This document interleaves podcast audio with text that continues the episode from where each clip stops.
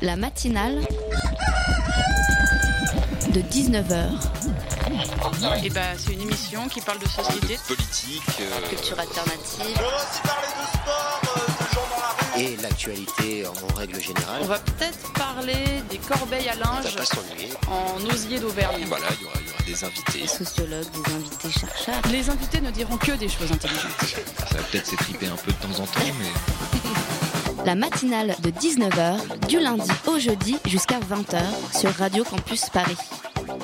Alors Courtney Damon, ce nom ne vous dit peut-être pas grand-chose et pourtant, vendredi 2 octobre 2015, cette jeune femme trans a posé une question à Facebook et Instagram, question qui a bien sûr enflammé la toile.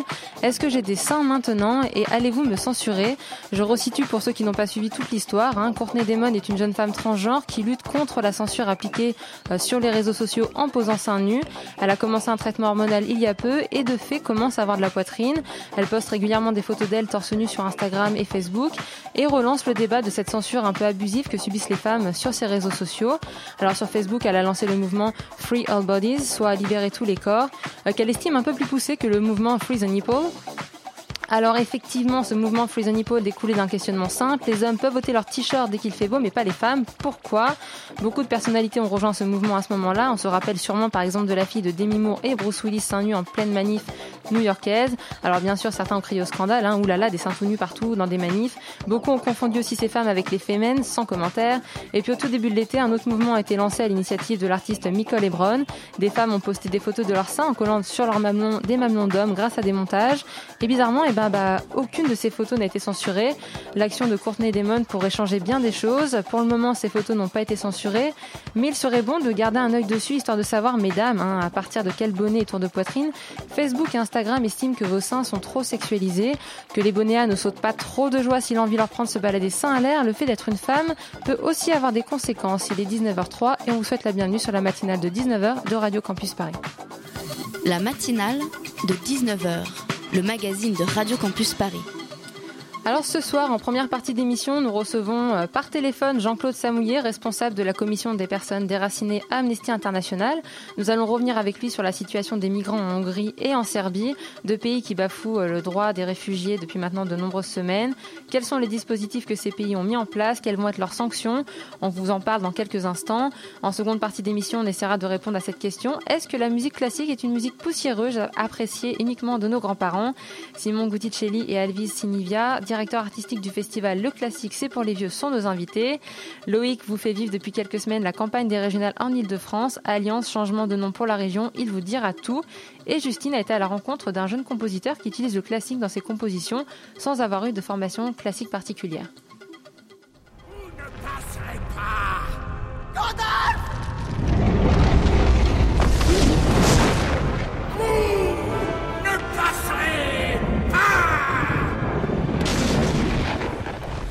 Et pour ceux qui l'ont bien reconnu, Gandalf du Seigneur des Anneaux, on a décidé de mettre un petit peu euh, d'humour, on va dire, sur un sujet pourtant très très sérieux. On reçoit avec nous ce soir Jean-Claude Samouillet, responsable de la commission des personnes déracinées. Bonsoir. Bonsoir, Merci d'avoir accepté notre invitation. C'est avec plaisir. Et nous avons aussi pour cette première partie d'émission Anna, journaliste à la rédac. Salut Anna, ça va?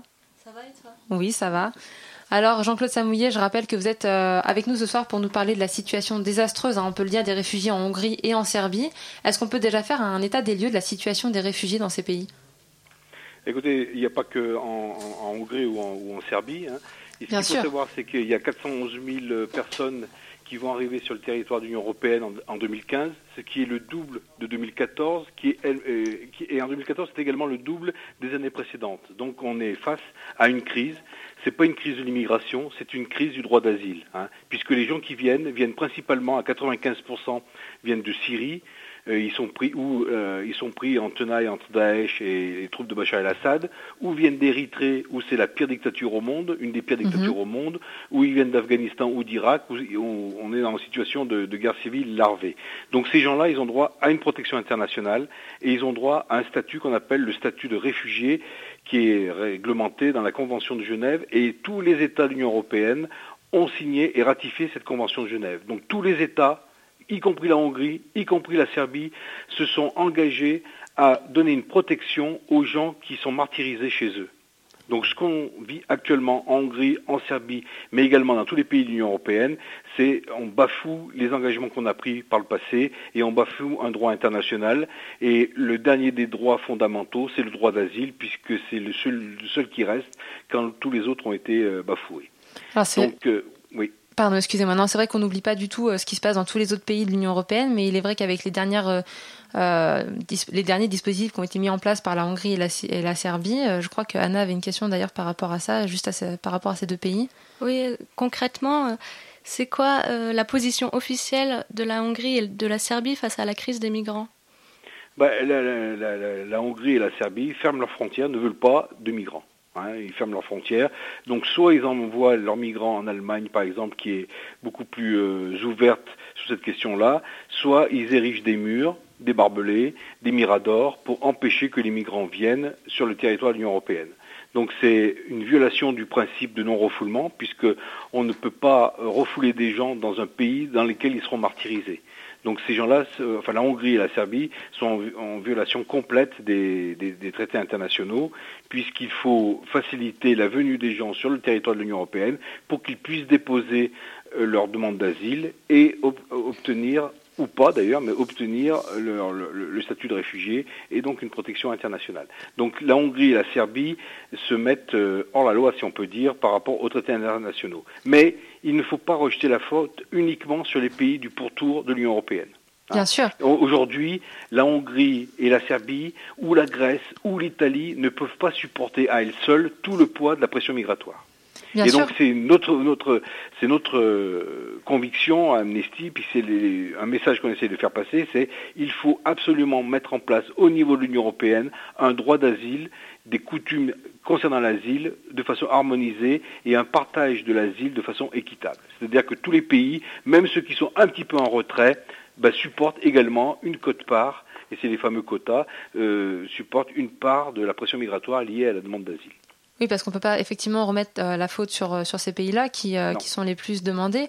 Par contre, le 21 septembre dernier, je crois que le Premier ministre hongrois, Viktor Orban, et la majorité au Parlement hongrois ont promulgué une loi qui autorise quand même l'armée hongroise à faire usage d'armes non létales contre les oui, migrants. Oui, alors ça c'est absolument inacceptable. De la même, de, de, la même façon, dans cette loi, les personnes qui aident les migrants enfin les Hongrois qui aident les migrants peuvent être poursuivis pénalement et encourir jusqu'à 5 ans de prison. Donc on est vraiment dans une situation caricaturale au niveau de la, Hongrie et c'est vraiment insupportable ce qui se passe en, Hongrie. Mais encore une fois, il y a ce qui se passe en Hongrie avec un, président et un gouvernement extrémiste proche de, proche de l'extrême droite, pour ne pas dire carrément d'extrême droite, mais on ne peut pas rejeter toute la faute sur la Hongrie. Il faut une solidarité internationale au niveau de l'Union européenne pour que les demandeurs d'asile qui sont déjà arrivés en Europe c'est-à-dire les 411 000 personnes, soient réparties le mieux équitablement possible dans tous les pays de l'Union européenne. Les, les 411 000 représentent 0,08% de la population de l'Union européenne, donc c'est vraiment rien du tout.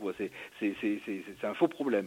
Mais encore faut-il répartir équitablement. Et puis, il faut également permettre à ceux qui sont dans des camps en Jordanie, en Libye, en Égypte, etc., de venir sur le territoire de l'Union européenne pour, être, pour pouvoir avoir une vie digne et, euh, sur le plan économique et puis sur le plan familial. Alors comment c'est possible justement cette répartition des migrants dans les différents pays? Est-ce qu'il y a quelque chose qui peut être mis en place de façon commune?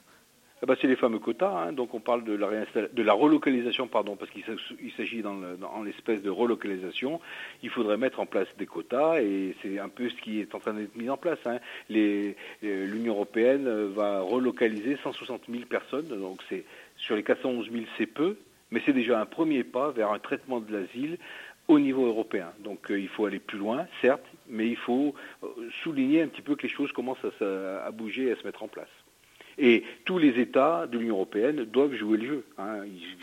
on sait aujourd'hui que les, États de l'Europe orientale euh, ne veulent pas entendre parler de quotas, mais il faut une répartition le plus équitable possible. Et quelles sont les sanctions qu'encourt la Hongrie par rapport à ces actions? Bah, C'est très difficile parce qu'il n'y a pas de...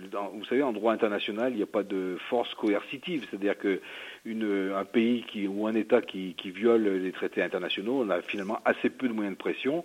Donc, euh, enfin, au niveau de l'Union de européenne, euh, il y a un certain nombre de chefs d'État qui se sont exprimés, qui ont dit que la Hongrie jouait pas le jeu, qui ont remis en cause l'appartenance de la Hongrie à l'Union européenne. Mais enfin, ça reste quand même que des finalement qu'il n'y a pas une police internationale, quoi, ça n'existe pas. Donc c'est les moyens diplomatiques, c'est les voies diplomatiques qui vont peut-être faire plier la Hongrie, mais voilà, il n'y a, pas de, a, pas de, a pas de police internationale. Oui, parce que finalement, la, la Hongrie se met quand même euh, en contradiction avec l'article 31, je crois, de la Convention de Genève, alors qui interdit euh, toutes les sanctions contre les réfugiés qui rentrent illégalement sur un territoire. Donc quand cette crise va être un petit peu amenuie, qu'est-ce qui va se passer pour la Hongrie? Est-ce que, est-ce que vous, déjà, Amnesty International, vous pouvez avoir un, un moyen de pression pour que ces pays reconnaissent leurs fautes? Parce que finalement ça veut dire qu'ils refusent des gens qui fuient, euh, qui fuient des conflits, qui fuient la guerre, qui bah, demandent. pas plus tard que pas plus, pas plus tard que hier, on a envoyé à tous nos militants euh, ce qu'on appelle nous au sein d'Amnesty une action urgente, c'est-à-dire euh, une lettre avec en espérant qu'un maximum de gens l'écrivent et l'envoient d'une part au premier ministre hongrois pour lui dire que bah, ce qui se passe c'est pas normal, la, la nouvelle loi c'est pas normal. Ensuite, il y a eu des morts, il y a eu 22, 22 personnes qui sont mortes dans un, dans un naufrage provoqué. Donc on a demandé, on écrit au ministre de la Justice euh, hongrois pour qu'il ouvre une enquête. Et enfin, on a écrit à l'Union européenne, au commissaire chargé des affaires euh, de migration au niveau de l'Union européenne, en disant il faut que la Hongrie respecte le droit international.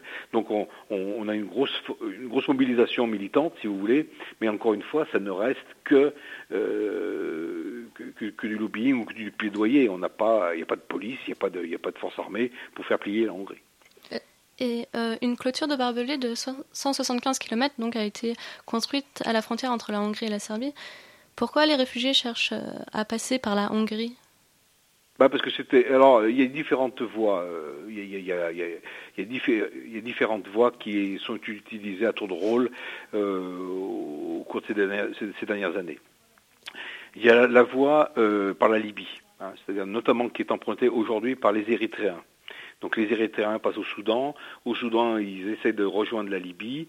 Euh, la Libye, on connaît la situation de la Libye aujourd'hui. Hein. il n'y a plus d'État central. Mhm. Euh, le territoire de la Libye est partagé entre différentes milices qui font des migrants une véritable raquette. C'est-à-dire qu'il y a des maisons de torture.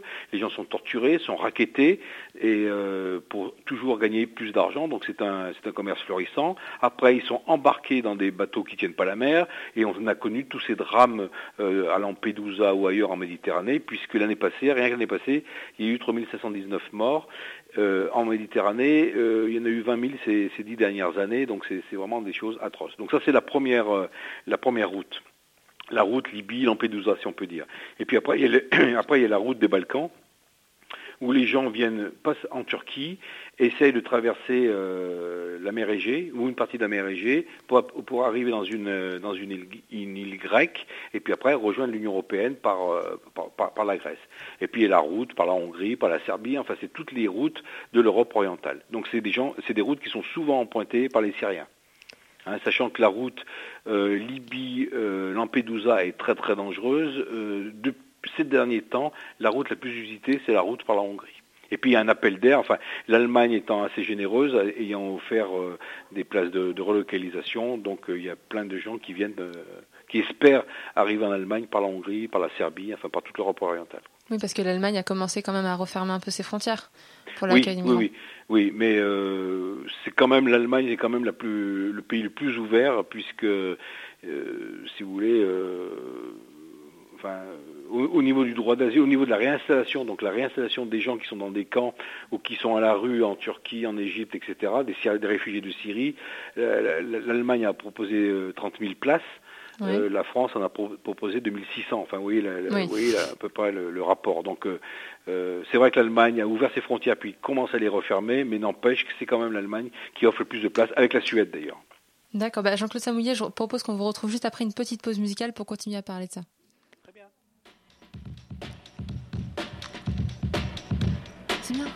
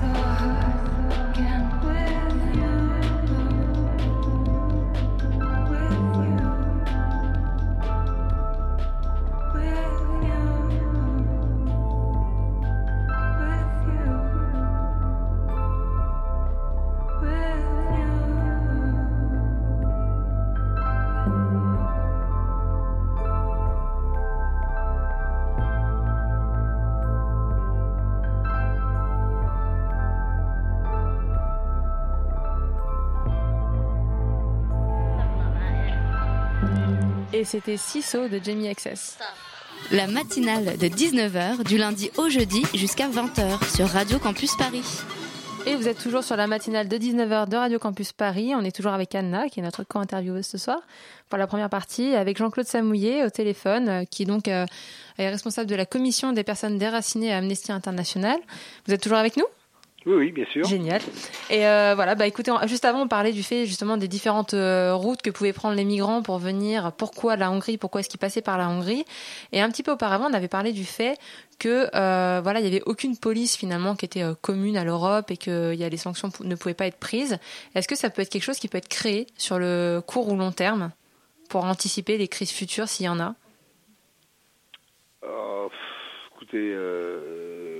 Oui, c'est assez compliqué en fait, parce que il faudrait que ça soit une, une, armée ou une police qui dépende d'un gouvernement mondial, si vous voulez. Donc euh, on n'est pas encore euh, arrivé à ce stade-là, non plus que nous n'avons pas un véritable gouvernement européen. Donc bon, ce sera un vieux, un, vœu pieux, si vous voulez. Hein. C'est quand il y a un dictateur qui bafoue les, les, règles du droit international, comme en Érythrée aujourd'hui, que, que, faire? Envoyer l'armée, mais quelle armée? L'OTAN, l'Union européenne, enfin les casques bleus? Euh, c'est très compliqué. Hein. Oui, puis en plus, on ne sait pas forcément ce qui se passe là-bas. Il y a eu très très peu de reportages. Et puis on ne sait pas forcément ce qui se passe là-bas. Et puis il y a des tout le monde ne pense pas de la même façon, tout le monde n'a pas la même opinion à propos de ces pays, donc c'est assez compliqué. Enfin, c'est la mise en place d'une armée mondiale ou d'une police mondiale pour faire respecter les, les traités internationaux, c'est quelque chose quand même de très compliqué. Hein. Et je pense qu'on n'est pas encore euh, euh, loin de là, on n'est pas encore à l'émergence de tel type de, police. Et euh, Amnesty International a placé des observateurs à cette frontière. Euh, quel est leur rôle?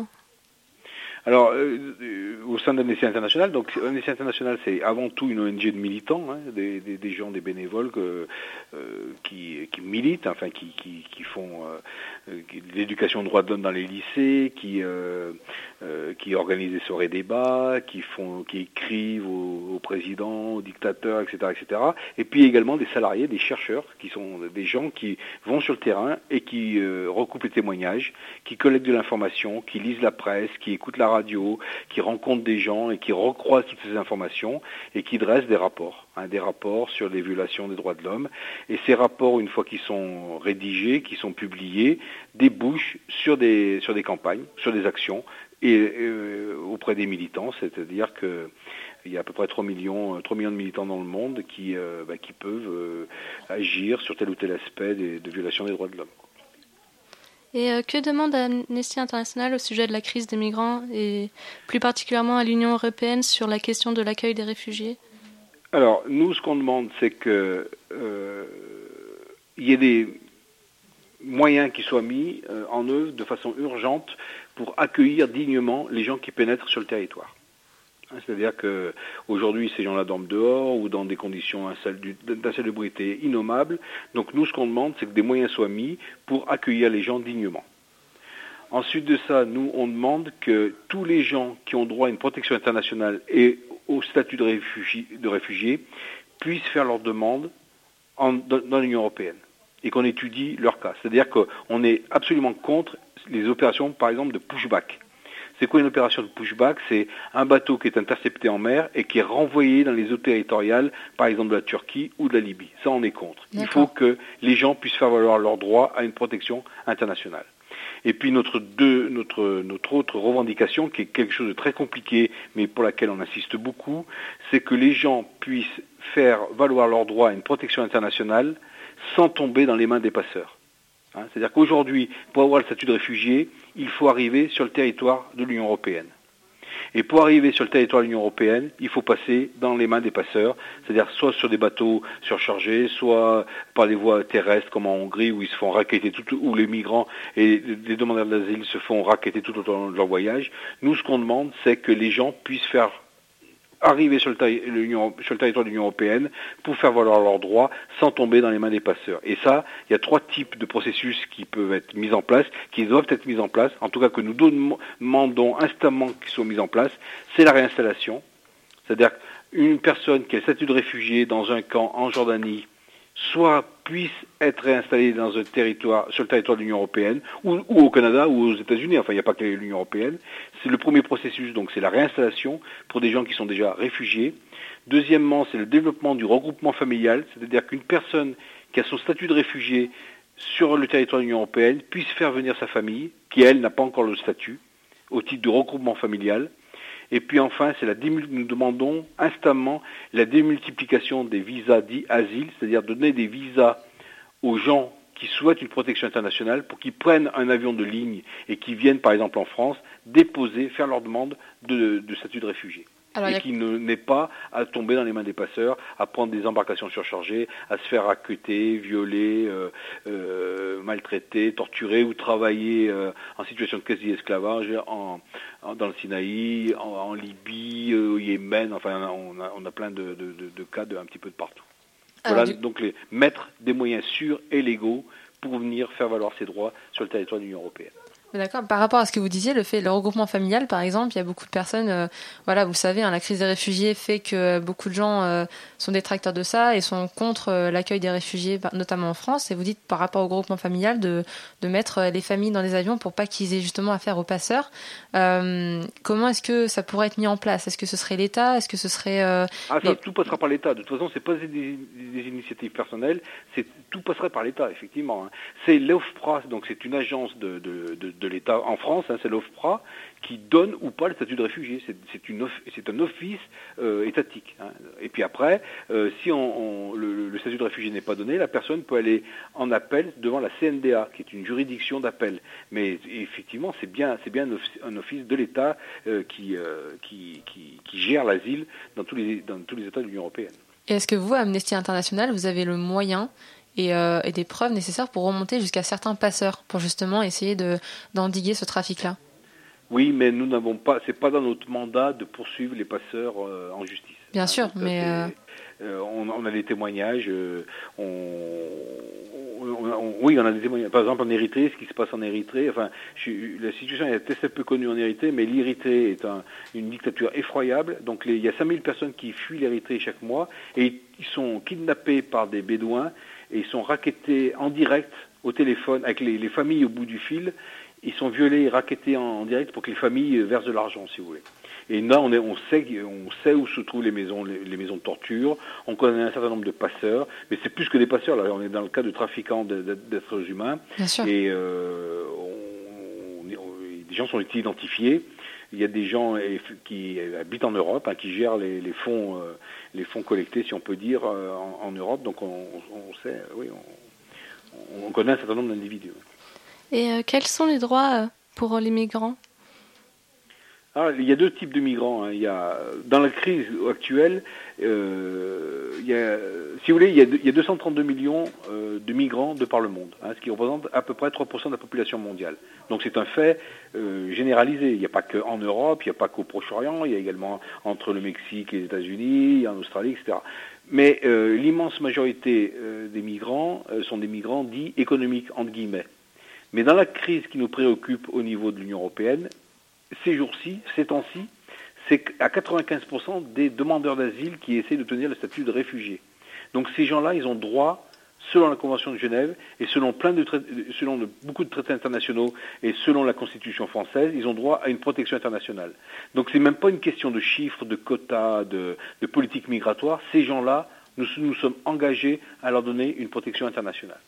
Et dans le cas de migrants dits économiques, qui n'ont pas droit à une protection internationale, puisqu'ils ne souffrent, euh, être réfugié, est, réfugié une personne qui craint pour sa vie du fait de sa race, de sa religion, de ses opinions politiques, de son appartenance à une minorité qui peut être sexuelle, euh, qui craint pour sa vie ou qui craint les mauvais traitements dans son pays d'origine. Voilà ce que c'est qu'un réfugié. Les migrants économiques, eux, ne craignent pas pour leur vie. Simplement, ils, souhaitent un meilleur avenir pour eux et pour leurs enfants. Donc ils ont droit à tous les droits fondamentaux de tout, être humain.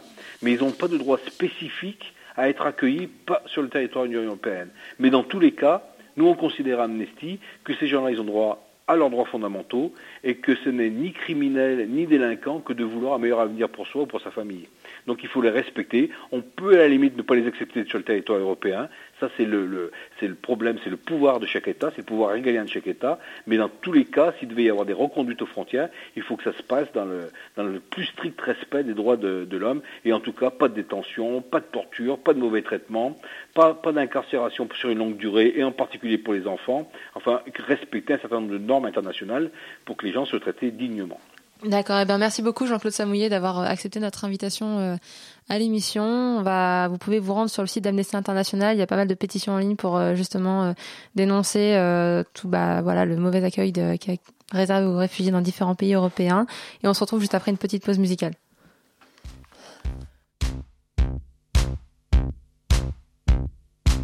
Matinale de 19h, le magazine de Radio Campus Paris. You dance alone. You can die here. If I stop the beat, you look like crazy. You look like Jay Z. You can beat me. Let's go and stop. Break. You can shout fly to my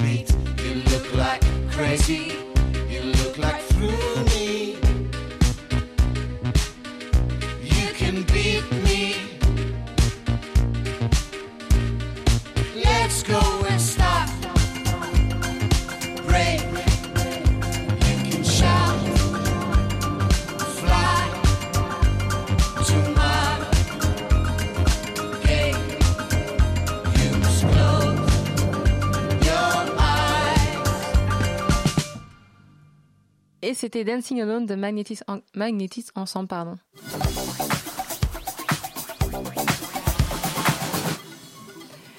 Et maintenant, bonsoir Loïc. Bonsoir Fiona. Alors avec toi, on va faire un petit point sur les élections régionales en Ile-de-France. Donc euh, le scrutin, c'est dans deux mois. Euh, tu nous fais un petit point sur la campagne?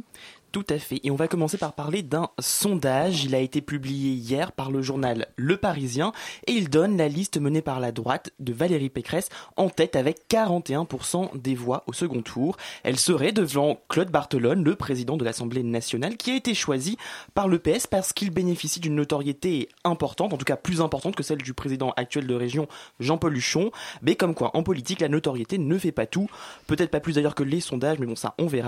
Enfin, Valorant de Saint-Just arriverait troisième si le second tour des élections régionales avait lieu ce dimanche avec 21% des voix. Alors en attendant l'élection, la campagne et les alliances se poursuivent. hein. Exactement. Dernière alliance scellée, celle du Parti communiste avec le Front de gauche et Ensemble, le mouvement de Clémentine Autain. Sur les huit départements que compte l'île de France, les listes communi- communistes pardon, présenteront trois têtes de liste, le Front de gauche deux, et même chose pour Ensemble.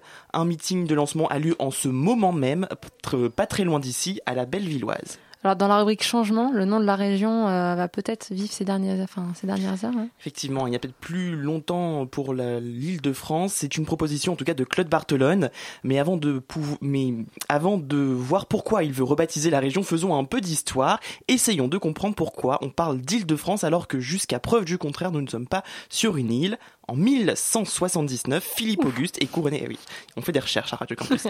Philippe Auguste est couronné roi de France. Les terres qu'il conquiert euh, et qui forment alors la première France se situent entre trois rivières, la Seine, l'Oise et la Marne. À cette époque, il n'y avait pas de pont et il fallait prendre des barques pour traverser, d'où cette impression d'isolement et donc d'être sur une île. Alors pourquoi en fait le candidat PS il veut changer le nom de la région? Alors, c'est une information qui a été révélée par Le Figaro. Ce serait la semaine dernière devant des, étu- des étudiants de l'ESSEC euh, qui leur aient fait cette proposition. Notre région est l'une des plus importantes d'Europe, que ce soit en termes économiques ou démographiques. Mais selon le candidat euh, PS, elle n'est pas connue à l'international. Pour lui, la solution serait d'y insérer le mot Paris. Il estime que la région ne profite pas, je cite, de la marque la plus connue au monde après Coca-Cola et que c'est- dommage. Alors ça fait plusieurs semaines qu'il nous parle des, des régionales et pourtant à chaque fois il se passe plein plein de choses dans cette campagne. Ce week-end les jeunes du Front National par exemple se lançaient dans la campagne avec Valorant de Saint-Just. tout à fait l'occasion pour nous d'aller faire un petit tour au Front National pour demander à Valran de Saint-Just de nous expliquer son programme pour la jeunesse d'Île-de-France. En ce qui concerne l'apprentissage, des mesures vraiment spécifiques et qui s'adressent évidemment aux plus jeunes dans le cadre euh, scolaire et dans le cadre de l'apprentissage. Nous aurons aussi des mesures particulières à l'égard des jeunes qui sont sortis du système scolaire et que nous voulons faire entrer dans le monde du travail, malgré le fait qu'ils soient sortis du système scolaire trop tôt ou dans des mauvaises conditions. Parmi les propositions développées, garantir la sécurité des lycées en développant par exemple la vidéosurveillance ou garantir un emploi aux jeunes franciliens sortis du système scolaire qui accepteraient de s'engager en apprentissage dans les métiers à forte pénibilité. Alors Valorant de Saint-Just c'est quand même pas le candidat le plus jeune, on est d'accord Euh, non, à 65 ans, c'est en effet même le doyen, mais ce n'est pas un problème pour la vingtaine de jeunes venus, soutenir, venus le soutenir samedi après-midi. Par- parmi eux, Véronique Fornilly, directrice adjointe du FNJ et responsable des jeunes avec Saint-Just. Il est très très jeune dans sa tête, il a gardé l'esprit jeune et surtout euh, il est à l'écoute des jeunes, il est à l'écoute de nos préoccupations et il est capable de nous, de nous proposer de vraies solutions. Et, euh, et je pense qu'en ça c'est un excellent candidat pour l'Île-de-France et pour les jeunes d'Île-de-France. Eh ben merci beaucoup Loïc. Alors notez dans vos agendas que Radio Campus euh, Paris se mobilise hein, pour vous aider à comprendre ces élections. Mercredi dans la matinale de 19h, il y a Thibaut qui recevra Nathalie Arthaud, candidate de la lutte ouvrière en Ile-de-France. Euh, donc bah voilà, hein, j'ai envie de dire, euh, faut rester à l'écoute quoi. Toujours. Merci beaucoup Loïc. Merci. La matinale de 19h. Et pour cette seconde partie d'émission, nous n'avons jamais été aussi nombreux dans le studio. Alors déjà, on va dire bonsoir à Valentin qui nous rejoint pour la co-interview. Bonsoir, ça va? Bah oui, écoute, et toi? Euh, Oui, ça va bien. Bienvenue à Radio Merci Campus beaucoup. Paris. C'est ta première avec nous ce soir. Et on reçoit, on a quatre invités ce soir avec nous. Alors, on a Simon Guticelli, si je le prononce bien. En face. Bonsoir. Ok, bonsoir. Alvis Inivia. Vous êtes tous les deux directeurs Bonsoir. du festival Le Classique, c'est pour les vieux. Et on a aussi Romain et Tatiana qui sont chanteurs lyriques. Bonsoir. voilà, donc ils vont vous chanter un petit truc, on a, on a bien soudoyé euh, tout à l'heure. Alors, euh, le festival se déroulera du 7 octobre au 11 octobre, si je ne me trompe pas, donc il commence euh, là dans deux jours. Mercredi, oui. Ouais, Est-ce que vous pouvez nous en dire plus sur l'histoire un petit peu de ce festival pour resituer pour les auditeurs? Alors, le festival est né euh, en 2010. C'est la quatrième édition, là, cette année. Euh, il est né euh, avec une rencontre qui était un peu particulière. C'est Aurélien, qui est le responsable événementiel du 59 Rivoli, qui est un ancien squad d'artistes qui maintenant fonctionne autrement, mais qui est un lieu d'art ouvert. Et, euh, et donc, de cette rencontre, en fait, on a vraiment voulu proposer une vision différente de la musique classique dans des lieux qui sont pas forcément appro- qui sont pas dédiés à la musique classique forcément, ce qui nous permettait aussi de la désacraliser parce qu'elle a quand même un poids énorme.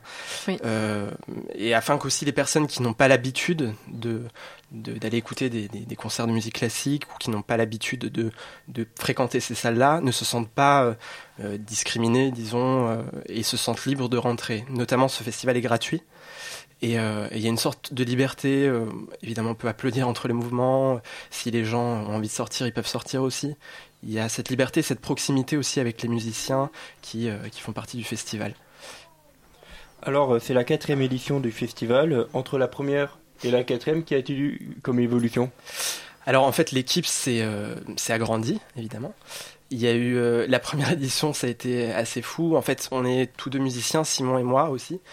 Euh, et donc on, on a fait ce festival à au début avec des amis surtout, des personnes Alors, qui Musicien classique, pardon ou- classiques. Alors mais bon, ce terme il est il est Non, il mais est- dans le sens- on- c'est ça. on vulgarise un on peu, a une formation voilà. classique, on vient tous du conservatoire et euh, on a fait nos gammes et tout ça. Voilà. Ok.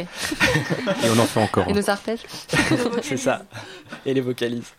Mais euh, bon, voilà, on fait chacun aussi d'autres choses, euh, évidemment.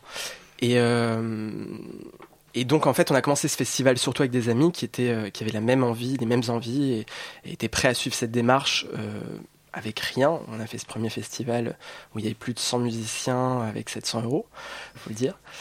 Et, euh, et donc, ce festival était, on a senti cette énergie et surtout l'envie après des musiciens de revenir à ce festival.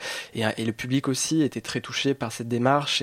Et en fait, on a été très touché aussi par l'écoute qu'il y avait, même s'il n'y avait pas ces codes-là, il y avait une écoute incroyable. Et euh, bah, Tatiana et Romain aussi ont déjà fait le festival plusieurs fois pour aussi en témoigner. Et, euh, donc en fait, on a continué euh, ce, pari un peu fou et donc l'équipe s'est agrandie. On a, maintenant des gens qui s'occupent de l'administration, aussi de la recherche de subventions. Il y a Simon qui nous a rejoint donc il y a deux ans. Euh, le festival voilà se professionnalise et, euh, et tout ça. Et que des bénévoles?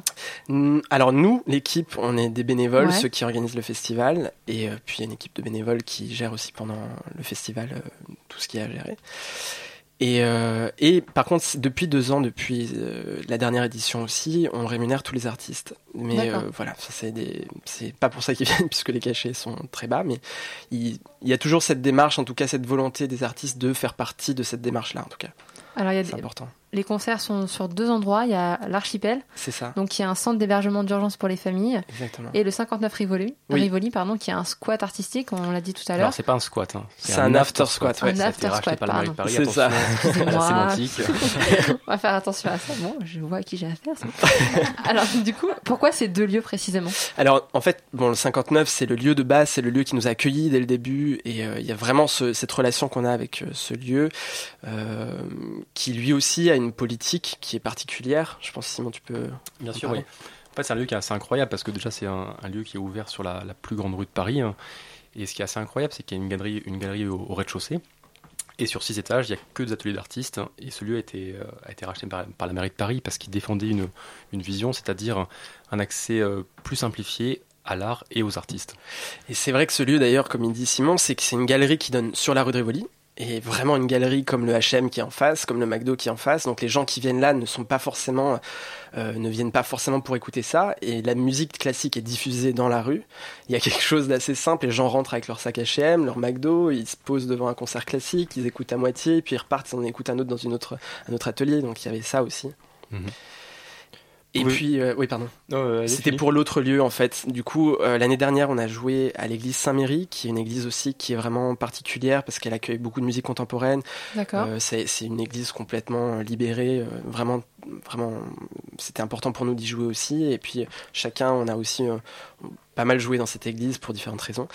Et là, cette année, donc, on a, on a été accueillis par, euh, par l'archipel. Oui, donc l'archipel, en fait, c'est un, c'est une ancienne, un ancien couvent qui est euh, intégré à un centre d'hébergement d'urgence, donc comme tu disais, qui est euh, préhautement réservé aux femmes enceintes, femmes avec enfants et, avec famille. Et donc cette, euh, ce couvent a eu une nouvelle vie cette année, depuis, bah, depuis septembre dernier. Et donc c'est devenu un lieu un peu alternatif où il y a pas mal de, il y a pas mal de trucs assez cool le week-end. On peut bruncher, on peut, il y a des cours de yoga, il y a des concerts, il y a des siestes musicales. Et donc nous cette année on a investi ce lieu pour faire le festival. Et le lieu est vraiment très très beau. C'est un lieu qui est beau, puis qui a une âme, qui a une démarche aussi euh, as- enfin, sociale. Dans, dans- voilà. Et donc pour nous, c'était vraiment important qu'il y ait cette démarche-là, que ce soit pas qu'un lieu, un lieu de concert. En fait, vraiment, c'est c'est très important pour nous, ça, je pense. Pouvez-vous nous parler du programme? Alors, donc là, cette année, il y a cinq jours. C'est la, enfin, c'est le plus long festival qu'on ait fait pour le moment. Ouais, c'était plus court avant? Ouais, C'était sur trois jours. C'était vendredi, samedi, dimanche. D'accord, ouais, sur trois jours. Voilà. Et euh, en fait, on fait les deux premiers jours à l'archipel. Le premier soir, disons, parce que ça, ça- c'est juste un soir. C'est une soirée d'ouverture qui sera autour de. Il y a des cordes, en fait, il y aura que des instruments à cordes. Et, euh, et en fait, on accueille notre marraine, euh, Sarah Nemtanou, et qui jouera euh, avec Lise Berthaud, une altiste. Sarah Nemtanou est violoniste. Hein, Voilà. Et puis euh, deux quatuors à cordes, le quatuor Van Kuyk et les Voce, qui joueront l'octuor de Mendelssohn. Voilà, le jeudi, c'est une, c'est une après-midi soirée, puisque ça commence à 18h jusqu'à 22h. Il y aura plein de concerts, euh, disons plus du côté musique expérimentale, contemporaine, avec euh, plein de choses très variées, avec un acousmonium, avec plein d'enceintes, euh, des instruments étranges. C'est plein de concerts qui vont se, s'enchaîner les uns après les autres, entre 10 et 20 minutes de concert, donc ça garde une sorte de, de fraîcheur, de, de- de spontanéité aussi dans les concerts. Il y a de l'improvisation et tout ça. Et euh, ça, c'est 4 heures de marathon. Le vendredi, c'est autour heures. du champ. Ouais, 4 heures de marathon. Le vendredi, ça sera justement avec Tatiana Romain, c'est autour du chant lyrique. Il y a une première partie, toute la soirée sera autour de l'incrustation vidéo. On a voulu s'amuser cette année à jouer avec ces, ces choses-là. Euh, donc une première partie avec ce concert, ce récital de, de, de chant autour de... Bah, ils vous en parleront mieux que moi. Mais ils parlent pas beaucoup pour le moment, mais on va, on On va, va leur donner la parole. C'est moi qui parle depuis tout à l'heure. On va leur donner le micro. voilà, donc j'en parle pas alors. Donc voilà, soirée autour du chant et de l'incrustation. Samedi, dimanche, on garde l'esprit du 59, des concerts éclatés dans tout le 59, dans les ateliers et dans la galerie, et qui vont de la musique baroque à la musique contemporaine. D'accord, bah écoutez, on va écouter une petite pause musicale et puis bah, on, on revient juste après pour en parler.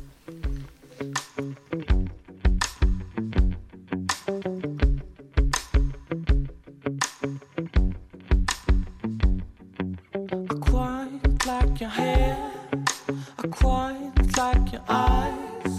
I quite like your breast when you undress. Quite like your legs, like your thighs, like your like your hands when you caress. I quite like your cheeks, love your lips, love your mouth when you're talking,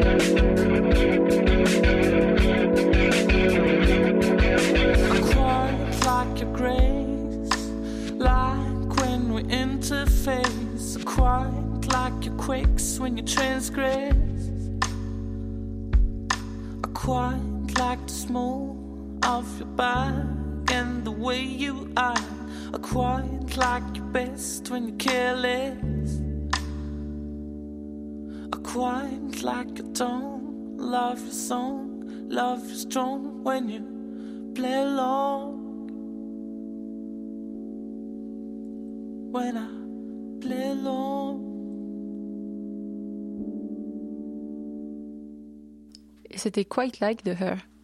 La matinale de 19h du lundi au jeudi jusqu'à 20h sur Radio Campus Paris. Et toi, auditeur qui nous écoute, on est toujours en présence euh, de Simon Guticelli et Alvis Sinivia, qui sont directeurs euh, artistiques du festival euh, Le Classique, c'est pour les vieux. Et on a Romain et Tatiana aussi, qui sont chanteurs lyriques et qui vont faire une petite démo tout à l'heure. Alors, on parlait juste avant, je crois qu'il y, a- ouais, y a certains codes qui sont propres à la musique classique. Et je crois que Valentin, tu avais une question par rapport à ça? Oui, en fait, c'était la musique classique est une musique avec des codes et un fonctionnement particulier. Pour vraiment apprécier la musique, cette musique, il faut avoir une connaissance. Et pour avoir cette connaissance, il faut avoir un enseignement. Donc, est-ce que vous auriez pas dû appeler votre euh, événement? La musique classique, c'est pour les riches. Ah. Pour les riches. Et pas Bah, forcément pour les vieux. question. Très bonne Euh, question. Bah, je crois que ça va au-delà de ça même, hein. mais euh, c'est vrai que c'est un autre préjugé qu'on a aussi qui pourrait être, euh, qui pourrait fonctionner. Mais, Parce que euh, veut pas dire, vous aviez parlé des HLM, mais euh, il n'y a pas que des vieux jeunes qui vivent dans des HLM, il y a plein de petits vieux qui. euh, J'ai parlé d'HLM. Oui, de McDonald's, enfin des trucs assez Ah, populaires, oui. McDonald's, c'est Ouais. pas HLM forcément. Non, non, non, pas HLM, mais j'ai entendu. euh, D'accord. Euh, ouais, c'était H&M, euh, je crois. mais c'est- Ouais, c'était Oui, pour euh, le ah, fait que H&M. Ah, H&M, pardon. J'ai entendu H&M. Oh, non, non, non, non. H&M, le magasin de Oh, vêtements. J'ai mal entendu. H&M. T'inquiète, on ira boire un verre après, ça. non, non, non. Euh, euh, alors, comment répondre à cette question? Mais je pense que on a choisi ce préjugé-là parce que euh, j'ai l'impression que, enfin, peut-être que peut-être c'est actuel aussi cette question-là de de- d'argent, euh, la musique classique. J'ai l'impression que c'était moins c'était moins actuel. Ouais, Simon il me fait signe que je, je galère. Mais Euh, c'est vrai. bon, Simon, si t'as peut-être une meilleure réponse que je suis moi. pas sûr de pouvoir mieux répondre à cette question. Albus continue, c'était très bien. Non, mais je, je, je pense qu'on on n'avait pas envie de rentrer dans ce débat-là, forcément. Notre débat, c'était surtout de se poser la question du public qu'on a. On, on se sent quand même concerné par le public futur qu'on aura. Et, euh, et on, avait, on avait envie aussi de, de changer ce public-là. Peut-être que ce public qui, qui euh, vieillit, euh, bien qu'on n'ait absolument rien euh, contre les personnes âgées, et au contraire, elles sont bienvenues au festival. Mais c'était pour, euh, pour aussi un petit peu secouer tout ça et se reposer des questions sur le public. Et c'est un préjugé, encore une fois. hein. c'est une phrase qu'on entend dire, mais, mais bon, elle est Oui, vieille, elle est, euh, Ouais, elle est mais bon, après, quand on est jeune et qu'on parle de musique classique, on nous regarde, enfin bon, t'écoutes ça. Ouais, c'est vrai, Il c'est y a un côté un peu, ouais. Mais en fait, ce qui, ce qui était marrant, c'est qu'on s'est posé la question, nous, on vit la musique classique tous les jours et, euh, et on vit aussi euh, dans ce monde actuel, dans cette société aujourd'hui, et on voulait que cette musique soit actuelle. Et, la, et le seul moyen de la rendre actuelle pour moi, c'est qu'il y ait des interprètes qui la rendent vivante et surtout qu'il y ait un public qui la reçoive. Sinon, elle est morte, justement. Du coup, euh, je pense qu'on est tous dans ces- d'accord sur cette démarche-là. Et, et, euh, voilà. Ah, ils t'ont bien regardé ramer maintenant. Ouais, c'est ça. non, c'était Merci, chouette, c'était une très bonne réponse. Non, non, Ça aussi la musique classique, c'est pas que pour les vieux. Oui, aussi. Mais alors du coup, on rentre dans le côté. Là, justement, c'est provoque. ouais. Ah, on rentre en plein débat entre assez invités, attention. provoque, non, c'est vraiment. En plus, c'était, euh, c'est un titre qui est né aussi avec le 59, qui euh, qui a ce côté très harakiri, euh, Charlie et Charlie Hebdo. Enfin, il y a ce côté un petit peu euh, provocateur et c'était. euh, on aimait bien ça aussi dans cette démarche-là. Voilà. D'accord. Alors, Tatiana et Romain, vous deux, comment vous êtes rentrés là-dedans en fait? Moi, j'ai été embrigadé par une soprano euh, un peu fofolle qui va. je vais Moi. je vais Tatiana, donc. Bah alors euh, moi j'ai eu le plaisir de, de rencontrer Alvise euh, au conservatoire. Donc on a on a fait le conservatoire national supérieur de musique de Paris. Oui c'est très pompeux. Euh, ensemble. Voilà j'ai rencontré Simon aussi et puis on a voilà ils m'ont embarqué dans l'aventure et c'était un, un grand plaisir pour moi parce que c'est aussi un, un terrain de, de jeu incroyable où où justement on essaye de, de faire du classique sous une forme euh, pas classique et euh, du moins de voilà d'être dans, dans l'air du temps d'être euh, voilà avec notre C'est la- no- notre euh, C'est la première année, pardon, que vous participez au festival? Non enfin Romain non plus Non, la Non, deuxième non. année, puis pour toi, je crois, c'est. T'as presque depuis le participé début. depuis le début. Ouais, voilà. depuis le début. Incroyable. voilà je suis une vieille pierre déjà du, du festival Ah non, le but c'est de, de justement dire que le classique c'est pour les jeunes, si on dit qu'on est une vieille pierre. Bah du coup, euh, moi, je, enfin, je sais pas pour les auditeurs, mais moi j'ai bien envie de- d'entendre quelques quelques secondes euh, d'un petit chant lyrique comme Oh ça. oui, s'il vous plaît. Alors, Alors, ils la vont se reculer un petit peu du micro. Vous pouvez- si vous avez des écouteurs à la rigueur, vous pouvez les enlever aussi un peu. Allez-y, hein, je vous laisse. euh. Heure exquise qui nous grise lentement. La caresse, la promesse du L'ineffable étreinte de nos désirs fous. Tout dit gardez-moi puisque je suis à Voilà, je pense que derrière, voilà, voilà. Alors, le réalisateur avait la bouche ouverte hein, tout le long. Je... Bluffé un peu, non, Michael Ouais.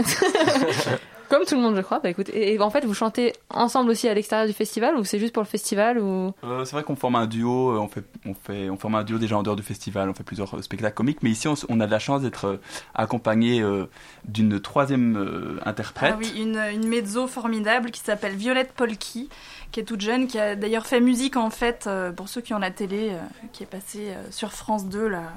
Bon, c'était France 2 ou France 3. Enfin, c'est la grande émission classique à la télé euh, à- qui se passe à Orange. Voilà, Euh, on aura la chance de l'avoir avec nous. Et on aura la chance d'avoir euh, un, super chef de chant pianiste, euh, Michalis euh, Boliakis. Alors j'ai une question qui va paraître peut-être très très bête, mais ce serait bien de définir un peu mezzo, c'est quoi finalement? Parce que voilà, on a Eh. au niveau du Alors pour faire assez euh, simple, euh, lyrique, si on va de, de l'aigu au grave, alors on part soprano Ouais. pour les femmes, hein, soprano, mezzo, alto. Après on passe aux garçons. On a contre-ténor pour ceux qui chantent avec une voix de tête. Et puis on passe aux voix ouais. de poitraine, ténor, baryton, basse. D'accord. Et c'est pas, enfin, je sais que pour beaucoup peut-être euh, qui chez vous vous chantez sous la douche, je ne sais pas.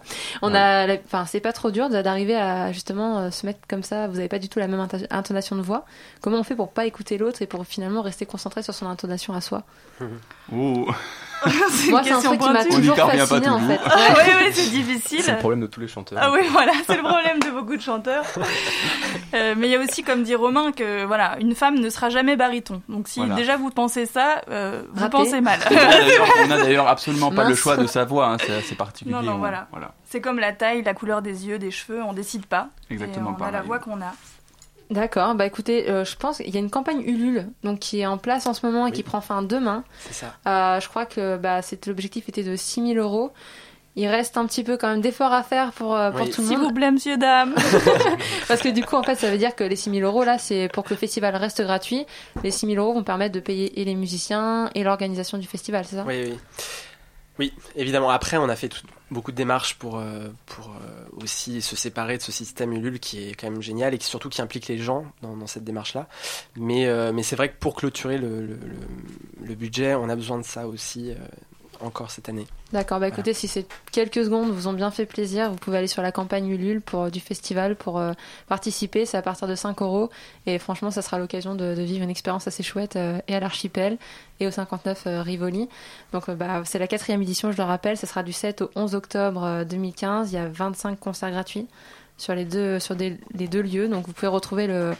Le programme en ligne. Merci beaucoup d'avoir accepté notre, Et notre merci à invitation. vous. Merci Et puis venez, venez nombreux sur Bah Venez, ouais. venez, venez. Moi, j'ai envie de voir la suite du coup du On duo. va hein. s'amuser. Je pense que ça promet.